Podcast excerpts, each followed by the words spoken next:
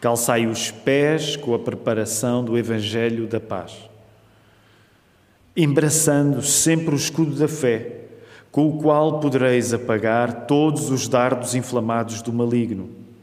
Embraçando sempre o escudo da fé, com o qual podereis apagar todos os dardos inflamados do maligno. Mesmo com a distância social que temos, mas vamos olhar à nossa volta e ver quem Deus aproximou até nós, saudar-nos com, com um olhar, com um acenar das mãos. É bom nós estarmos juntos nesta manhã, podemos voltar a ficar sentados. Uma vez mais, também queremos saudar as pessoas que assistem à transmissão do serviço de culto. No próximo domingo, se Deus quiser, então nós teremos oportunidade de receber o pastor Diego virá da margem sul e pregará para nós, porque temos coisas importantes para partilhar acerca da margem sul, acerca dos nossos planos. Deus tem estado a abençoar o trabalho lá.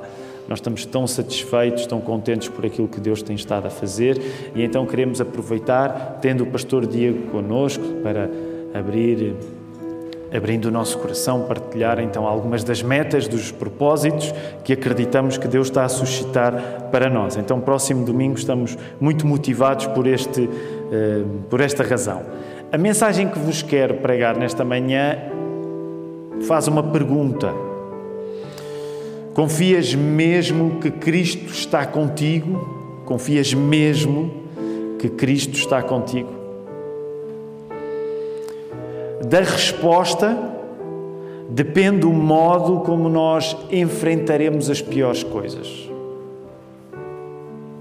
Dependendo da confiança real que nós temos que Cristo está conosco, responderemos com sucesso ou sem sucesso às piores coisas que nos podem acontecer. Quando no calor da luta, lembram-se, estamos a falar de um texto acerca da batalha espiritual, eh, e por essa razão falamos no calor da luta, calha bem ser hoje, está um dia mais quente também. E quando no calor da luta nós nos sentimos apertados, deixem-me dizer de uma forma bastante categórica, só a certeza absoluta de que Jesus está connosco vai fazer a diferença porque é a única coisa que vai poder ser, como o texto estava a usar esta linguagem, um escudo para nós, uma proteção real, tendo em conta aquilo que nos aperta quando estamos na alta temperatura da batalha. E por isso, nesta hora, como é nosso costume, com a Bíblia aberta, nós não só lemos, como depois intercedemos ao Verbo divino, que Ele seja conosco durante esta hora e é por isso que nesta hora vamos orar. Deus que és Pai, Filho e Espírito Santo, nós agradecemos porque nós acreditamos que ao estarmos aqui nesta manhã, a razão fundamental é que foste tu a trazer-nos aqui. Isso não significa, Senhor, que fomos teletransportados, guiados contra a nossa vontade, mas acreditamos que tudo aquilo que participou no processo daqui chegar funciona como uma consequência de tu nos atraires. Tu és um Deus que cria as coisas através da palavra e por isso é a tua palavra que dá um significado à nossa vida. Nós temos o texto bíblico aberto diante de nós e nesta hora nós queremos interceder uns pelos outros, não no nosso nome, mas no nome de Jesus, para que cada um que está aqui nesta hora e que esteja também, mesmo não estando aqui ouvindo, vendo a transmissão deste serviço de culto através da internet, ó Senhor, que cada um possa estar a ser guiado pelo Teu Espírito Santo porque não há ninguém que esteja aqui, ou mesmo estando fora daqui, que viva exatamente as mesmas circunstâncias. E isso, uma vez mais, Senhor, significa que apenas tu, que és Deus, tens o poder de valer cada um de uma maneira que nós, como homens e mulheres, não temos. Guia-me por isso nesta hora ao pregar a tua palavra, para que seja o teu Espírito Santo a falar e para que cada pessoa, independentemente da circunstância que está a viver, sendo numa batalha mais quente ou mais aliviada, possa estar a ser munida de paz, de segurança, de refúgio, do escudo da fé. Nós oramos estas coisas confiando que elas podem surtir efeito, não porque somos aprendizes de feitiços, não porque nos obrigamos uns a, aos outros a um tipo de psicologia positiva, ó oh Senhor, mas porque acreditamos que Tu, que és o Criador, que tudo fizeste através da Tua palavra, estás presente através da Tua palavra, porque o Espírito está conosco enquanto Igreja. E oramos estas coisas em nome de Jesus Cristo. Amém. Uma eh, coisa ótima da semana passada foi uma benção. Ah, aqueles que já estão na Lapa há mais tempo ouvem esta lenga-lenga, vez após vez, ah, acerca de, do espaço que nós devemos aproveitar para colocar as nossas questões, as nossas perguntas. E a maneira como o tentamos fazer à quinta-feira. E uma das coisas boas da semana passada é que mais rapidamente uh, chegaram perguntas, questões. E então eu hoje, ainda antes de, de pregar esta mensagem, quero, quero encorajar todos que provavelmente resulta mais quando nós estamos a ouvir a mensagem se tomarmos logo nota de alguma questão que surja. Porquê? Porque depois, quando vamos para casa, não é? Todos sabemos. Vamos para casa, há preocupação do almoço, ou mesmo que o almoço não suscite preocupação, mas depois vem o domingo, depois vem a segunda, começa o trabalho, e verdade seja dita, à quinta-feira, quando o pregador vem cá à frente outra vez e então perguntas, já ficaram lá tão distantes. E então, uma das coisas que já percebemos que surte efeito é que se houver uma pergunta que nós tenhamos no momento em que estamos a ouvir a palavra de Deus e se tomarmos nota dela, temos logo a oportunidade de a colocar. E permitam-me ainda dizer eh, mais uma coisa acerca disto, porque é uma convicção. Sabem, eu acredito que uma das razões pela qual uma razão que explica que nós nos afastemos tanto de Deus, e falávamos acerca disto na semana passada, é que o nosso coração é guiado por outras coisas que não a palavra dele. E, por exemplo, se eu estiver a ver um programa de televisão, o meu coração é influenciado pelo programa de televisão que eu estou a ver. Se eu estiver a ler um livro, o meu coração é influenciado pelo livro. Se eu estiver a dar uma corrida, seja o que for. Portanto, dependendo daquilo que nós estamos a fazer, o nosso coração reage. Ora, se nós não gastarmos tempo na palavra de Deus e se nós não permitirmos que seja a palavra de Deus a suscitar as nossas perguntas, Perguntas existirão na nossa vida que não foram necessariamente suscitadas pela palavra de Deus. Então, uma das coisas que nós queremos sempre enfatizar acerca desta ideia de sermos uma igreja uh, centrada no Evangelho é também suscitar, encorajarmos uns aos outros para que as questões que tu sentes que vêm à tua cabeça, às tuas emoções, que tu possas uh, colocar essas perguntas precisamente no momento em que a palavra está a ser pregada. Elas não vão ser colocadas aqui, mas se tu tomares nota delas, provavelmente é mais fácil teres questões que te vão guiar ao longo da semana do que depois teres aquelas questões que te aparecem quando tu não estás a ler a palavra de Deus. Ao dizer isto, não estou a dizer que só podemos fazer as perguntas que nos ocorreram quando estávamos a ler a Bíblia, mas quer dizer-te as perguntas que te ocorrem quando tu estás a ler a Bíblia são especiais. E, portanto, eh, o primeiro turno, vejam bem, eu sabia que ia abrir uma caixa de Pandora. Eh, e então eu hoje, só do primeiro turno, já tenho lenha com que me queimar para quinta-feira, mas uh, significa que vamos ter de selecionar as perguntas. Mas se tu tens perguntas, por favor, toma nota delas. E podes até, agora como há mais condescendência uns com os outros e, e estamos, alguns estamos ligados à internet, nem que seja para, servir, para seguir o boletim eletrónico. É?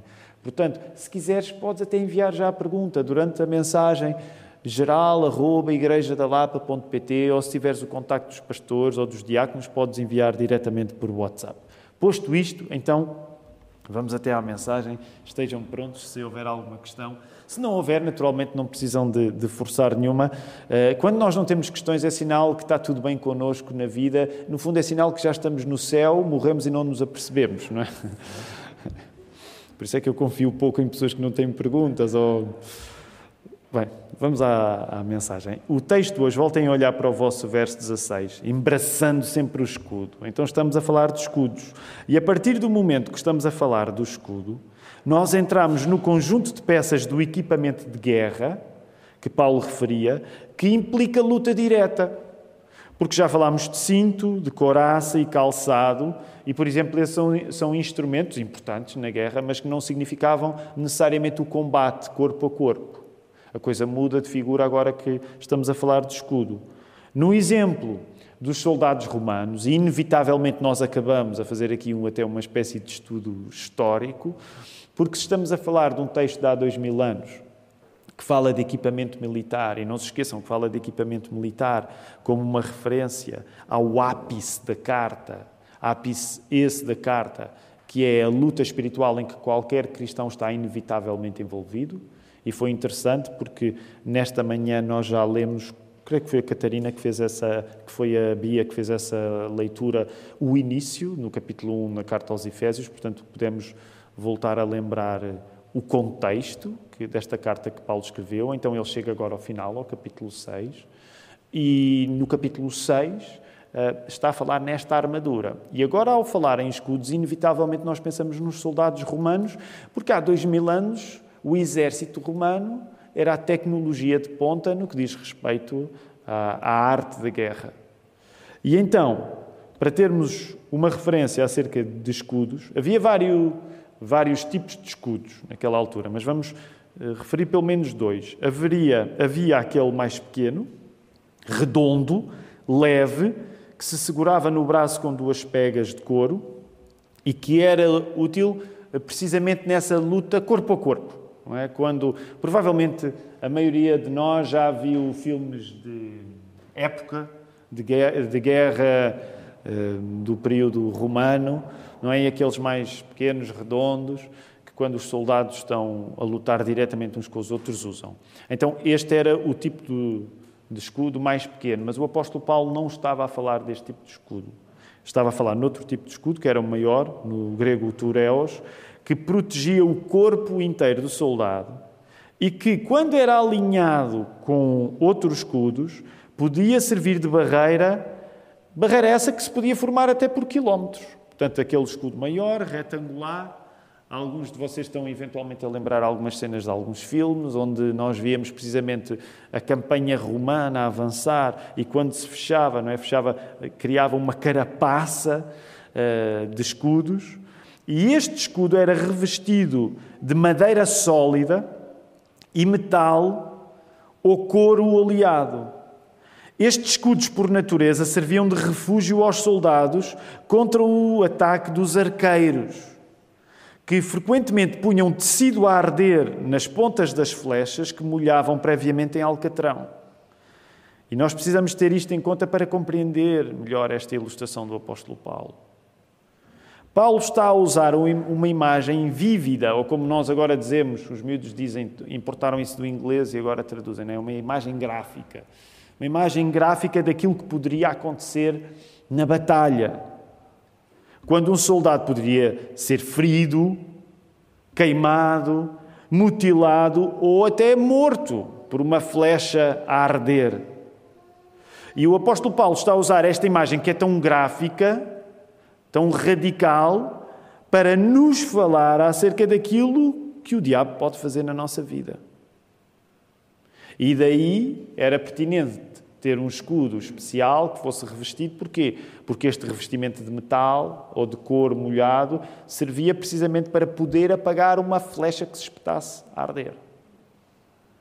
Agora reparem, isto significa que quando o apóstolo Paulo está a usar a ilustração deste equipamento militar, ele está a descrever uma das cenas mais desagradáveis que pode acontecer no campo de batalha para dizer que é assim que o diabo investe contra nós. E eu aqui quero insistir numa coisa. Esta escolha do apóstolo Paulo a usar esta linguagem significa que quando o diabo investe na tua vida, e neste sentido não é investe em ti, é investe contra ti, o diabo não investe como um, para te criar uma chatice, apenas, um contratempo. A imagem que aqui está em causa, nestes dardos inflamados, é uma imagem de destruição. O diabo é um tentador ambicioso. Muitas vezes nós conversamos acerca disto aqui na igreja. Permitam-me dizer isto com cuidado. Tomar a nós termos o grau de exigência que Satanás tem. Porque quando Satanás pensa na tua vida e naquilo que ele quer fazer contigo, ele não pensa, eu vou criar uma chatice ao Tiago. Ele pensa na destruição, no nosso afastamento de Deus na nossa.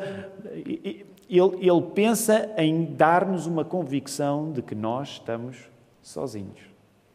É interessante porque quando, ainda hoje, o pastor Marcos estava a fazer aquela nota acerca do Salmo 24, há uma ligação óbvia que nós podemos fazer com este texto aqui em Efésios 6, que é o que o diabo quer, naturalmente, é o oposto de tu receberes Cristo, de tu acreditares que Cristo chegou à tua vida o diabo exulta para que aconteça destruição e essa destruição vem em modo de tu não teres Cristo contigo ou de sentires que Cristo não está contigo. Porque esse afastamento que caracteriza a existência de Satanás é precisamente a vontade que ele tem para cada um de nós. Que a nossa vida seja caracterizada por essa mesma distância de Deus. Na luta espiritual em que todos nós estamos inevitavelmente envolvidos, os riscos são extremos não são riscos moderados. E uma vez mais lembramos aquilo que falávamos a semana passada, porque é que nós não estamos tão prontos para falar do Evangelho? Porque é que não estamos tão prontos para calçar o Evangelho da paz? Porque em grande parte no dia a dia, mesmo que nós conscientemente não raciocinemos isto, mas no dia a dia nós agimos como se os riscos fossem moderados. Nós não agimos como se os riscos fossem extremos. Nós não vivemos como se o risco fosse a perda da nossa alma. Isto em nada contradiz a convicção que a Bíblia nos dá de que, uma vez salvos, a nossa salvação é para sempre. Mas até tu, quando tens a convicção de que não podes perder a salvação, tu vives com a certeza de que, se der espaço ao inimigo, os riscos não são moderados, os riscos são extremos. A solução que o apóstolo Paulo estava aqui a dar, volto a olhar aí para o verso 16, é embraçar sempre este escudo da fé. A solução contra estes dardos inflamados é a fé. E que tipo de fé é que nós estamos a falar neste caso? Neste caso, não é tanto a fé que se refere ao corpo doutrinário a que tu aderes, mas é a fé que está relacionada com a confiança diária de que Deus está a cuidar de ti. Logo, o que aqui está em causa é sabermos que destruição é evitada através de uma convicção de que Deus cuida de ti. Qual é a solução? para a possibilidade da nossa vida ser destruída, para a possibilidade de nós sermos alvejados pelos dardos inflamados do inimigo, a solução é uma convicção profunda de que Deus está a cuidar de nós. Tenho aprendido que, neste sentido, é muito mais exigente confiar do que confessar. É muito mais urgente confiar do que confessar. E falo aqui em confessar no sentido de aderir a uma confissão de fé. Ouve com atenção, com isto eu não estou a relativizar em nada a importância de um credo doutrinário. Sem um credo, sem uma declaração de fé, uma igreja acaba a acreditar em si própria em vez de acreditar em Deus. Portanto, eu não estou a relativizar a importância da doutrina ao dizer isto. Por exemplo, nós aqui na Lapa não regateamos a importância da nossa declaração de fé. Nossa declaração de fé é sempre uma referência obrigatória para qualquer pessoa que chega à Lapa e quer saber mais sobre a Lapa, que quer integrar a Lapa, que tem perguntas acerca da Lapa. Declaração de fé. É por isso que nós a ensinamos continuamente, é por isso que nós Nem sequer fazemos da declaração de fé apenas uma coisa que é a entrada. É uma coisa que nós queremos manter na nossa vida durante todo o tempo. E deixem-me aqui explicar uma coisa que, de facto, por exemplo, a pandemia interrompeu. Quando a pandemia chegou em março de 2020, nós, como praticamente todas as igrejas, tivemos de escolher eh, lidar com tempos limitados em que estamos uns com os outros. Uma das coisas óbvias é que a nossa igreja, que tinha uma reunião, passou a ter quatro. Porque três aqui e uma na margem sul. Sabem, ao início teve seis, porque a margem sul teve, chegou a ter duas, depois percebeu que não eram necessárias essas duas, e nós ainda tínhamos à quinta-feira como a continuação de domingo. E uma das coisas que teve de acontecer, teve de ser uma decisão sobre debaixo de circunstâncias exigentes, é que nós suspendemos a escola dominical de adultos. Isso significa que, por exemplo, para aqueles que chegaram entretanto, ainda não conviveram com uma coisa que fazia parte do cada domingo da Igreja da Lapa, que era um espaço em que nós queremos ensinar a Bíblia não só aos mais novos, como aos mais velhos. Aqueles que se lembram desse tempo, lembram-se, por exemplo, que nós oferecemos quatro cursos diferentes aos adultos. São cursos de três meses para que haja oportunidade de cada pessoa frequentar todos esses quatro cursos ao longo de um ano. Alguns lembram-se que um desses cursos é aquele que, graças a Deus, agora está a continuar, que é o de preparação para o batismo ou novos membros da Igreja. Que agora estamos a fazer via Zoom e que, se quer chegar à Lapa, é uma das coisas que nós vamos estender para vocês para poderem fazer. Nós estamos a acabar agora um, um curso, portanto, dentro de um mês e pouco vamos começar um novo. Mas aqueles que são membros na Igreja da Lapa, vejam bem, para estarem constantemente reciclados na importância que nós damos à doutrina, voltavam a frequentar uma vez por ano, idealmente, esse curso de preparação para ser membro e para a preparação para o batismo. Para quê? Para todos os anos voltarem a estar a lembrar as coisas essenciais e também para poderem ver de vista própria aqueles que chegavam à igreja e que estavam lá a ser preparados. Portanto, estou a dar esta voltinha para lembrar que esta não é uma igreja que relativiza a doutrina, que relativiza a nossa declaração de fé. Logo, não diminuindo a importância da confissão de uma verdade, sei, no entanto, que confiar nessa mesma verdade diariamente pede muito mais de nós, sobretudo nos momentos em que, lutando, nós somos atacados. E por isso, esta é uma das coisas que tenho partilhado convosco do púlpito e que partilhamos uns com os outros ao longo do tempo que estamos juntos. Quantas e quantas pessoas nós já não vimos a passarem por aqui, a declararem a nossa doutrina, e agora olhamos, procuramos por elas e onde é que elas estão? E lembramos aquelas palavras que Jesus disse em Mateus 22, 14: Muitos são os chamados, poucos são os escolhidos. Essa é uma das coisas que tenho inevitavelmente repetido a muitos de vocês. Lembrem-se se Paulo está certo, e nós acreditamos que ele está, porque acreditamos que a Bíblia é a palavra de Deus, se Paulo está certo ao caracterizar a nossa vida como uma luta, então prepara-te para ver pessoas a cair. Prepara-te para que no final da luta não estejam tantos como eram aqueles que começaram.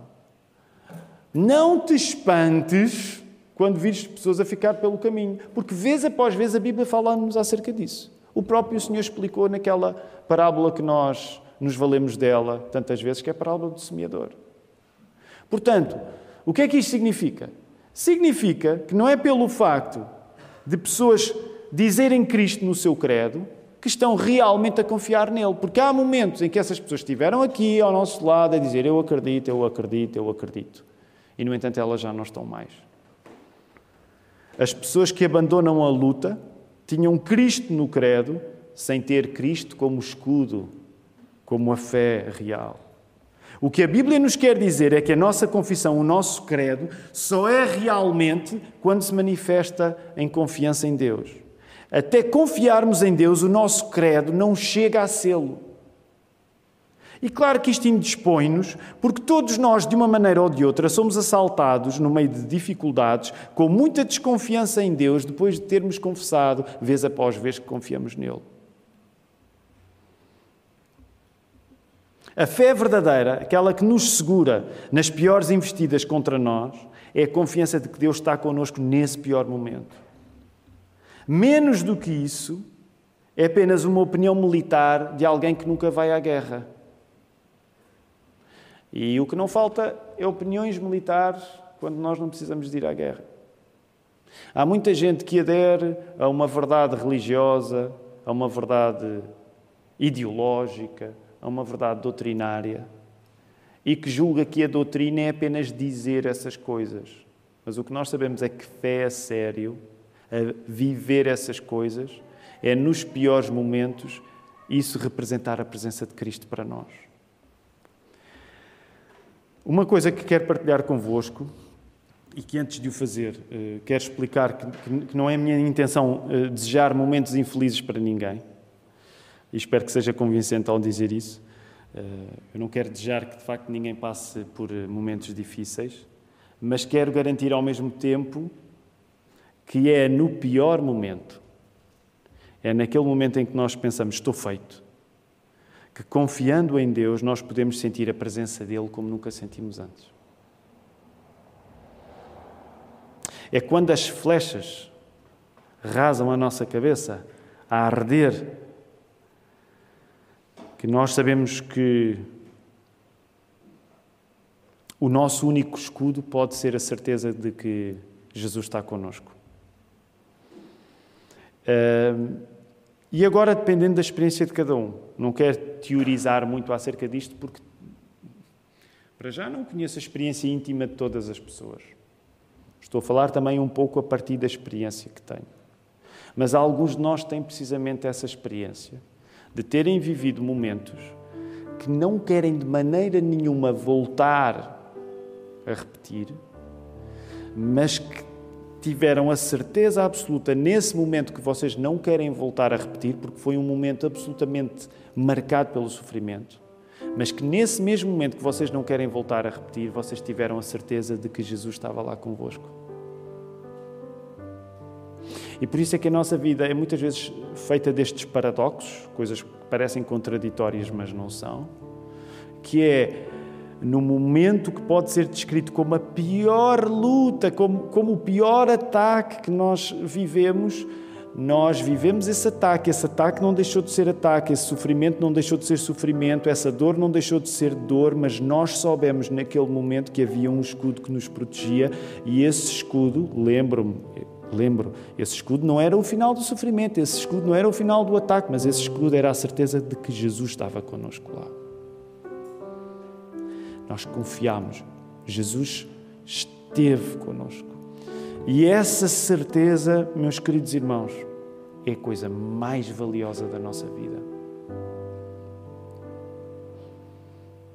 O que é que é o pior que nos pode acontecer quando nós estamos nesses momentos? Se há dardos inflamados que até podem extinguir-se quando chegam ao escudo, há outros dardos que podem não extinguir-se. O que é que é o pior que nos pode acontecer? Reparem, nós podemos até morrer. Lembrem-se da maneira como esta linguagem de batalha marcava o apóstolo Paulo. Na quinta-feira passada fizemos uma ponte com aquele texto, quando na última carta que ele escreve, segundo a Timóteo, uma das coisas que ele diz, que é assombroso, eu acho que para qualquer cristão, uma das coisas que é mais assombroso, mais. aquilo que nós queremos quando somos cristãos mesmo, é chegar ao ponto de dizer aquilo que o apóstolo Paulo disse na segunda carta a Timóteo, quando ele diz: Combati o bom combate. Já viram a linguagem da, da guerra outra vez a chegar lá? combati o bom combate. O que é que é o pior que pode acontecer? Tu podes morrer, mas deixa-me dizer, o pior que pode acontecer quando tu és cristão não é tu morreres. E não me apetece morrer. Mas o pior que nos pode acontecer não é morrer. O pior que nos pode acontecer é nós não termos Jesus. Porque nós não termos Jesus é não termos vida. E nós não termos Jesus, aí sim é vivermos uma vida que ainda está por escudar. Reparem no paradoxo. A morte sendo garantida para todos, e esta é das coisas que eu agradeço por ser pregador, é o prazer que tenho em dizer às pessoas: tu vais morrer. Tenho, uma, tenho, tenho um pretexto religioso para dizer uma coisa desagradável: tu vais morrer. Portanto, a morte sendo uma coisa garantida para todos, tu vais morrer, quer acredites, quer não acredites. Portanto, a morte, de facto, como o povo diz, a morte é certa. Mas a morte sendo certa, para os que creem e para os que não creem, só pode vencer aquele que não confia em alguém que eventualmente venceu a morte. Porque se tu confiares em alguém que venceu a morte, a morte não precisa de ser a cena final do filme. Ela é uma cena, mas ela não é a cena final. E por isso nós sabemos que para nós cristãos, o pior não é a morte, é a vida sem fé. Porque a vida sem fé é a vida sem Cristo. Igreja da Lapa, ninguém aqui quer morrer hoje. Eu não fiz planos para morrer hoje, no dia 10 de julho de 2021, e eu espero que nenhum tenha feito. Ninguém quer ser alvejado por um dardo inflamado. Mas eu quero dizer-te isto, esta é a minha confiança, e esta confiança eu quero transmitir-te para ti, nesta manhã. Se tu confiares em Jesus, ainda que morras Ainda que morras na batalha, a guerra está a ganha por aquele que venceu a morte. Vamos ficar em pé, vamos orar.